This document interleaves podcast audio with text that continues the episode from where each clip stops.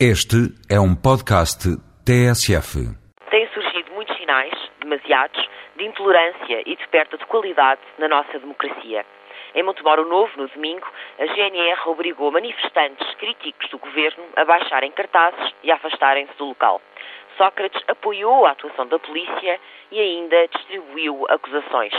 Na Covilhã, esta segunda-feira, polícia já paisana entraram num sindicato e apreenderam material de divulgação de uma pequena manifestação que estava a ser preparada à passagem do Primeiro-Ministro.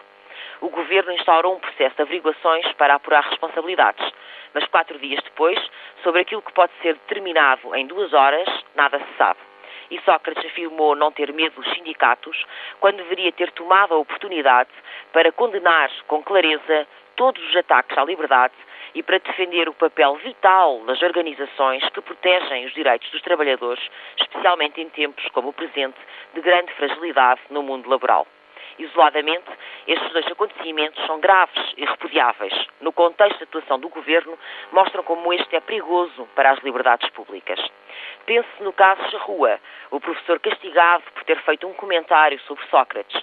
Juntem-se o cartão único, o cruzamento de dados sobre os funcionários públicos, o Estatuto de Jornalista proposto pelo Governo ou a lei relativa à base de dados genética, que permite o acesso sem autorização judicial e que não garante a destruição do ADN dos arguídos ilibados.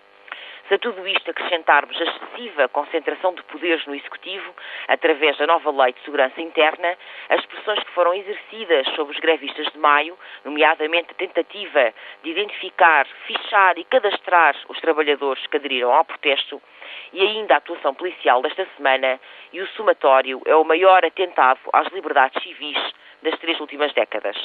Existem eventualmente outros epítetos que podem ser atribuídos ao governo, mas há uma marca de José Sócrates que já é cartão de visita.